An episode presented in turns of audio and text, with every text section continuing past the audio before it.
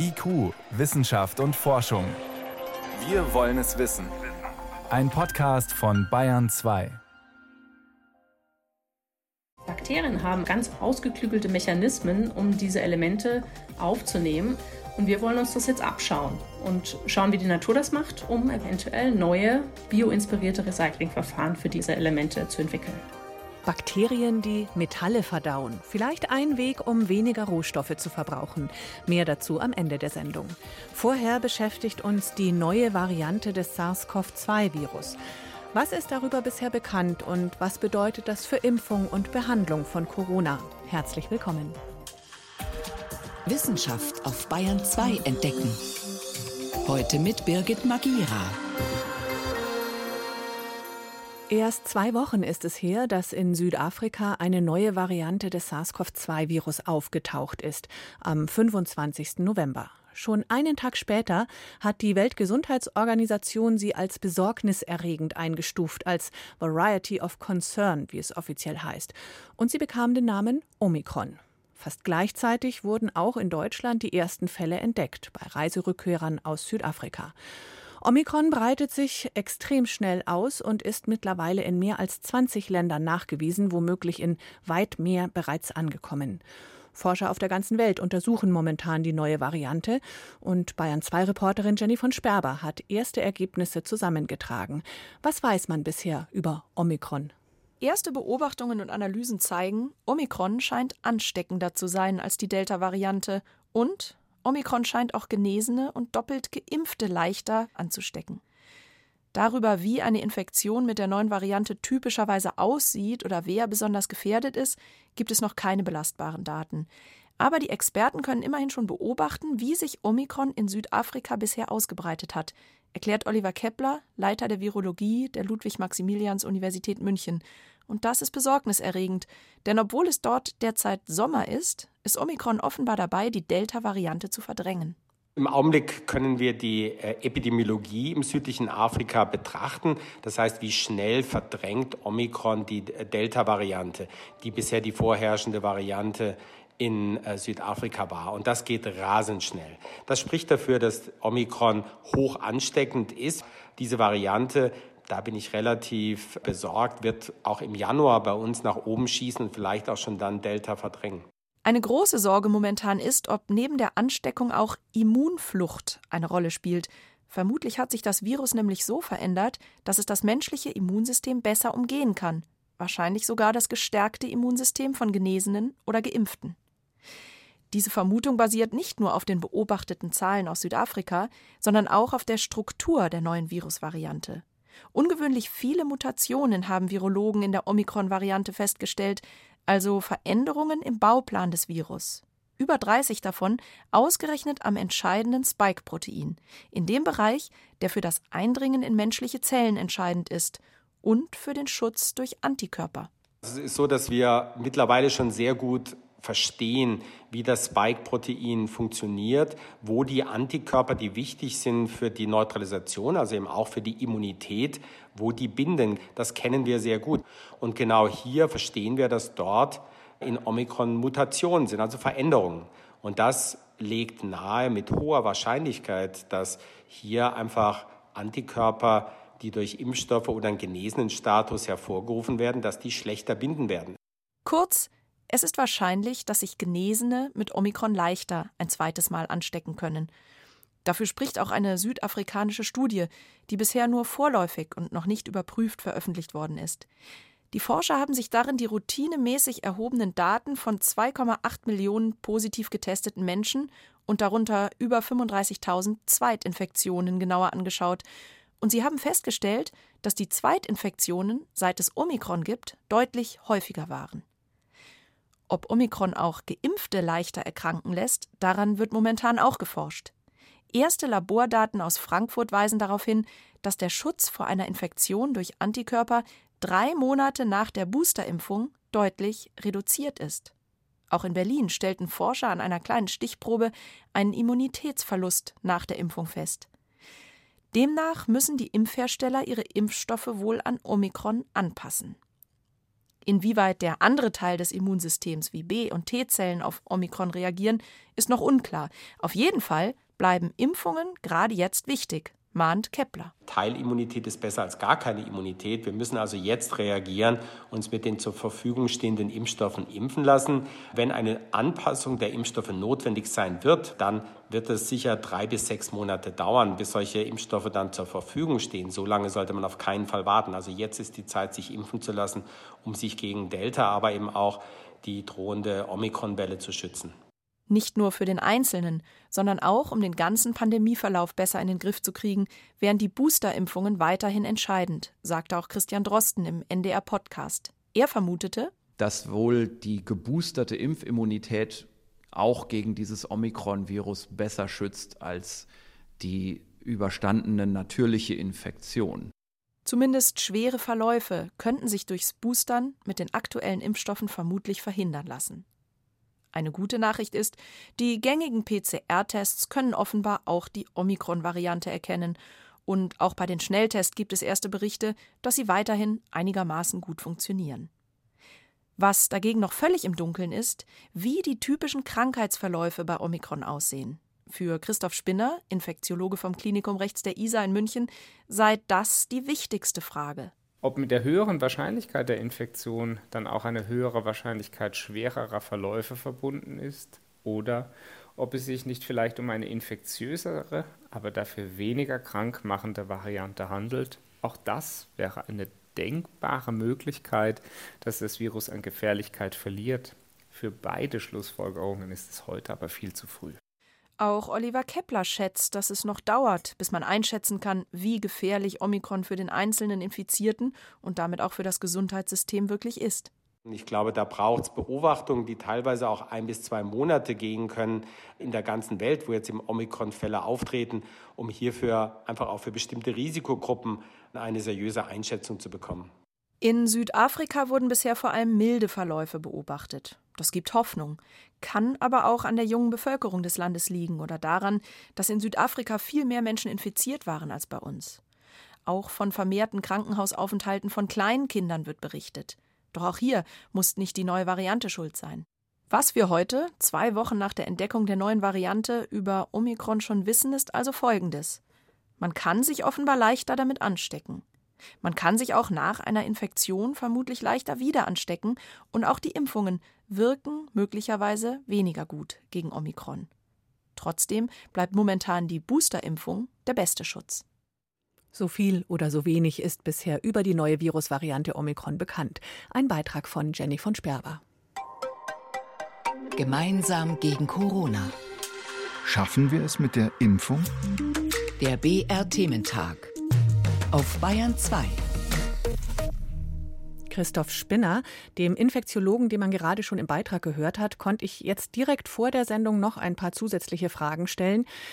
Erste Laborversuche zeigen jetzt konkret, dass die Antikörper des menschlichen Immunsystems das Virus bei weitem nicht mehr so gut ausschalten können wie bisher.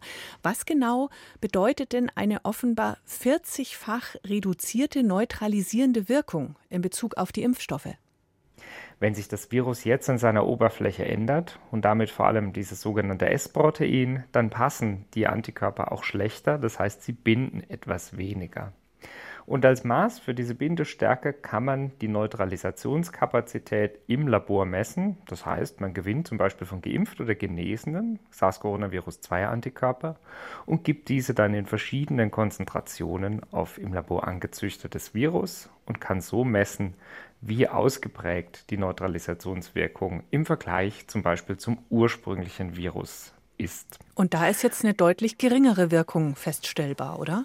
Genau. Allerdings muss man sagen, die reduzierte Neutralisationswirkung hängt auch im Labor stark davon ab, ob man zweimal geimpft ist, ob man geboostert ist oder ob man geimpft und genesen oder genesen und geimpft ist. Was kam da konkret dabei raus?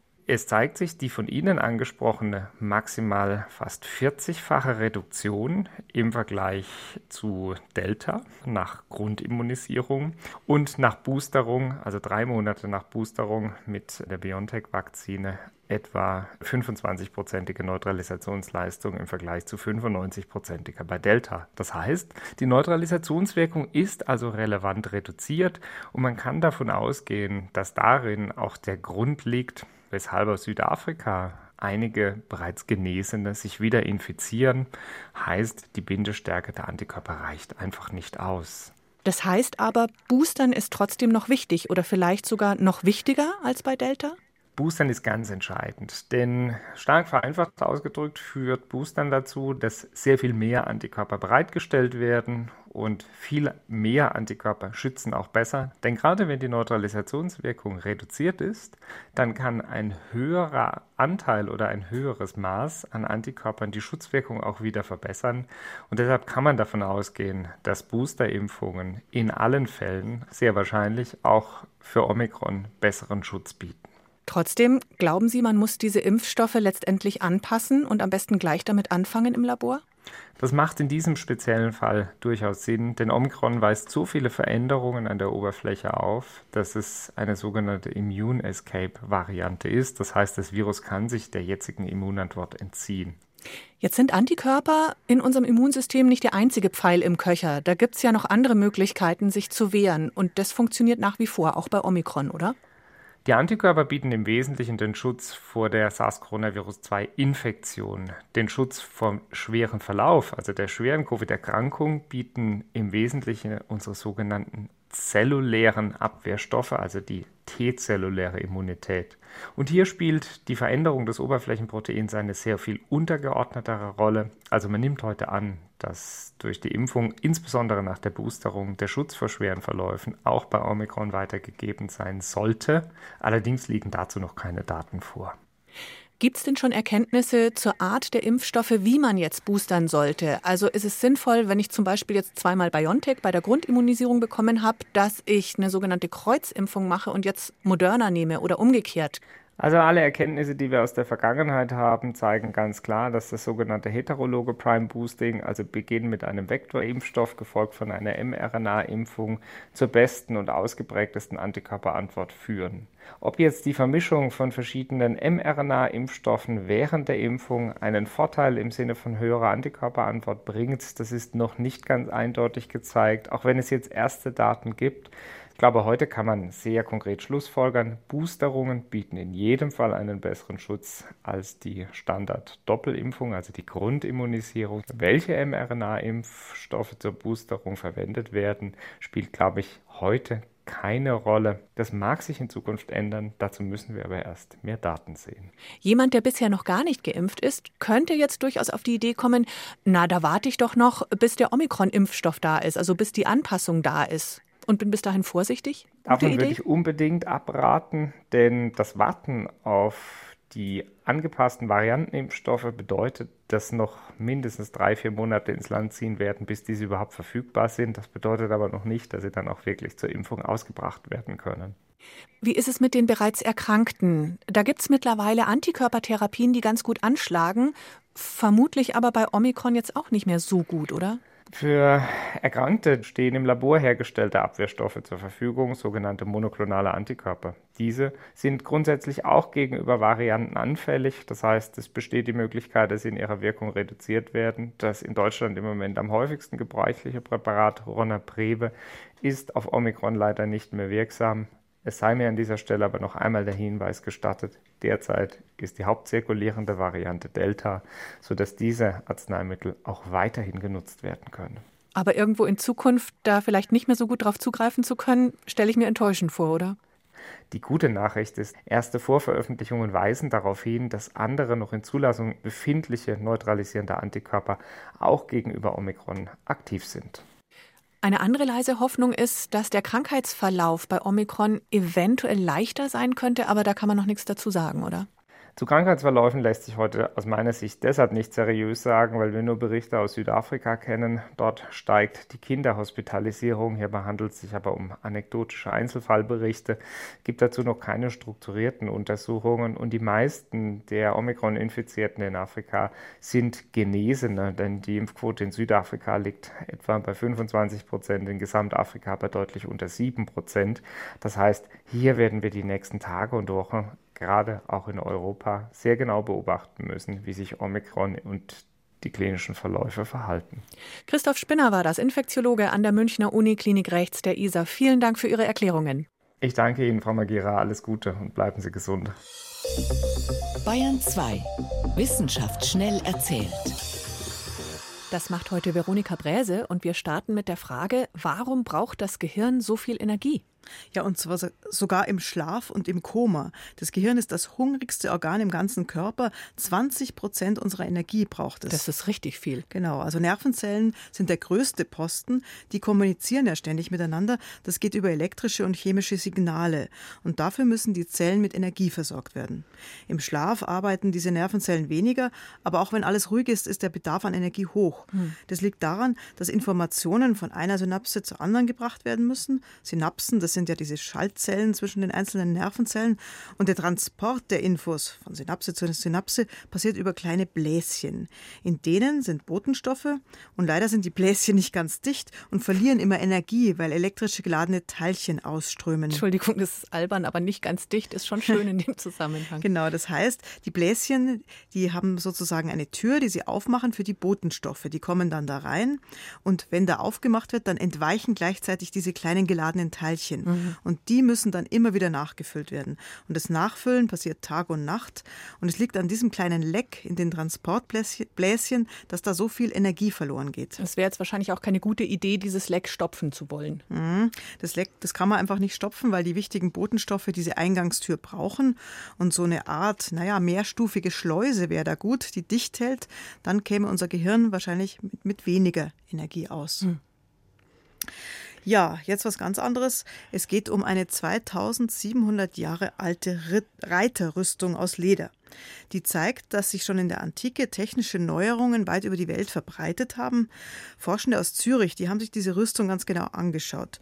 Und das ist ein Lederschuppenpanzer, der aus einem Grab eines Reiters in China stammt. Und dieses Leder, das ist noch sehr gut erhalten. Und die Lederschuppen, die schauen so aus wie bei einem Fisch. Also das sind so überlappende Reihen von einzelnen Plättchen, die auf eine feste Unterlage aufgenäht sind. Mhm. Und diese Schuppen, die haben den Reiter geschützt. Und weil die halt auch aus Leder waren, konnten sie sich da gut gut drin bewegen. Also eine tolle Rüstung, nicht aus Blech und nicht so starr. Und das hat natürlich auch andere Reiter damals interessiert.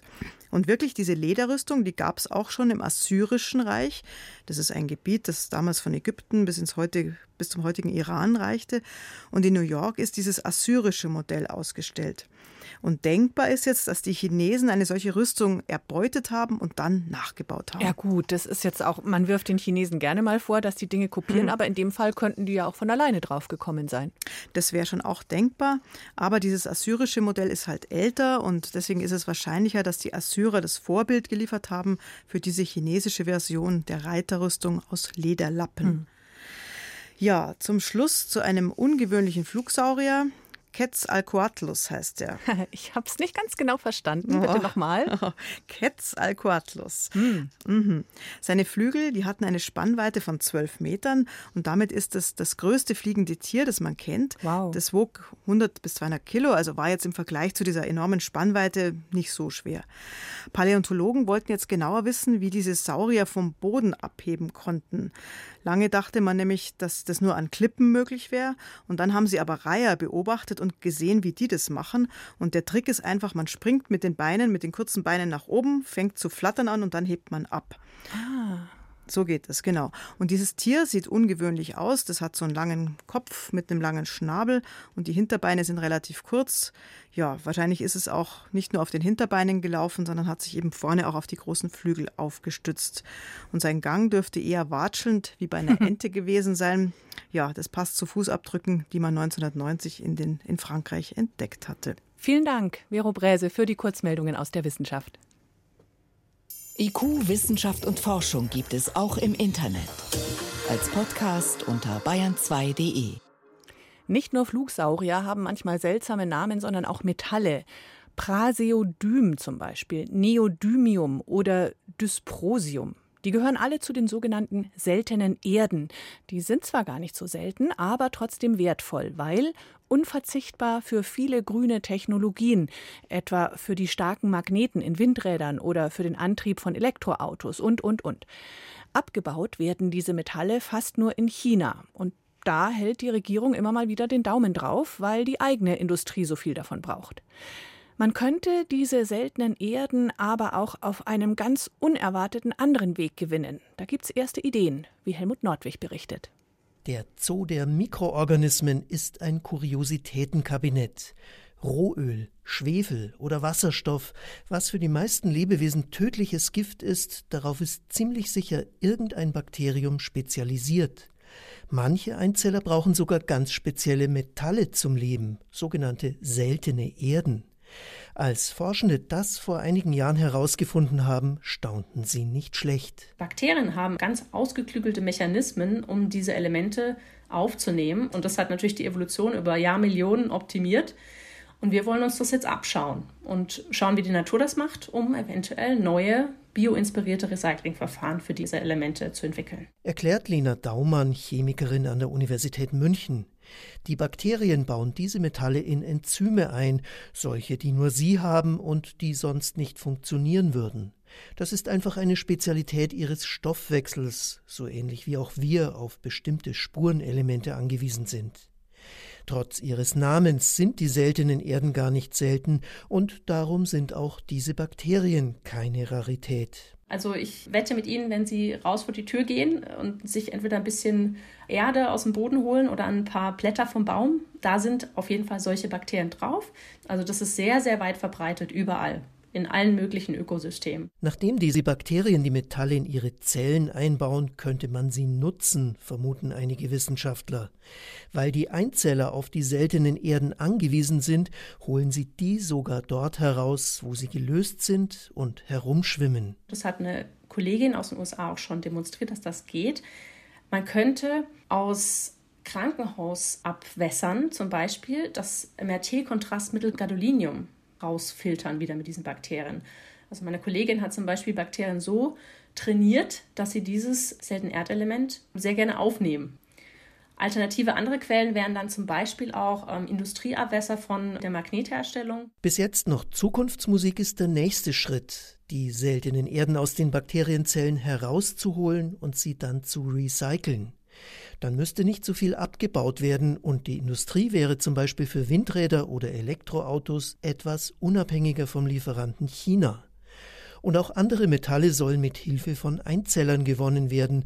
Daran arbeitet die Bundesanstalt für Geowissenschaften und Rohstoffe, wo Axel Schippers die Abteilung Geomikrobiologie leitet. Wir erweitern also permanent unsere Sammlung, weil diese Organismen von Interesse sind für diese Möglichkeit, Rohstoffe, also Erze aufzubereiten, aber auch industrielle und Bergbaureststoffe aufzubereiten, um die Metalle, also den Rohstoff wiederzugewinnen. Vor kurzem ist den Forschenden der Bundesanstalt im Harz ein bisher unbekannter Einzeller ins Netz gegangen. Er nimmt Kobalt in seine Zellen auf. Kobalt ist ein wichtiger Bestandteil von Lithium-Ionen-Batterien. Auch hier ist die Industrie auf Importe angewiesen. Das Metall wird leider oft durch Kinderarbeit im Kongo gewonnen. Dabei kommt Kobalt auch in den Abraumhalden unserer Bergwerke vor. Dank des Bakteriums könnten diese Vorräte genutzt werden. Das sind natürlich nicht solche Mengen, dass wir sozusagen komplett Importe substituieren können. Das wird sicherlich nicht möglich sein. Global gesehen ist das durchaus ein Verfahren, das hier einen Beitrag leisten kann. Das ist auch schon mal demonstriert worden in einem Prozess in Uganda. Dort hat man solche Bergbaustände auch entsprechend behandelt und das Kobalt extrahiert erfolgreich und auch auf dem Markt verkaufen können. Bei den seltenen Erden wird das noch ein paar Jahre dauern, schätzt Lena Daumann. Zurzeit untersucht die Münchner Forscherin, ob sie für das Recycling wirklich lebende Bakterien braucht. Vielleicht genügen ja schon die Strukturen aus den Zellen, die die Metalle einbauen. Mit metallverdauenden Bakterien endet IQ Wissenschaft und Forschung hier in Bayern 2. Danke fürs Zuhören, sagt Birgit Magira.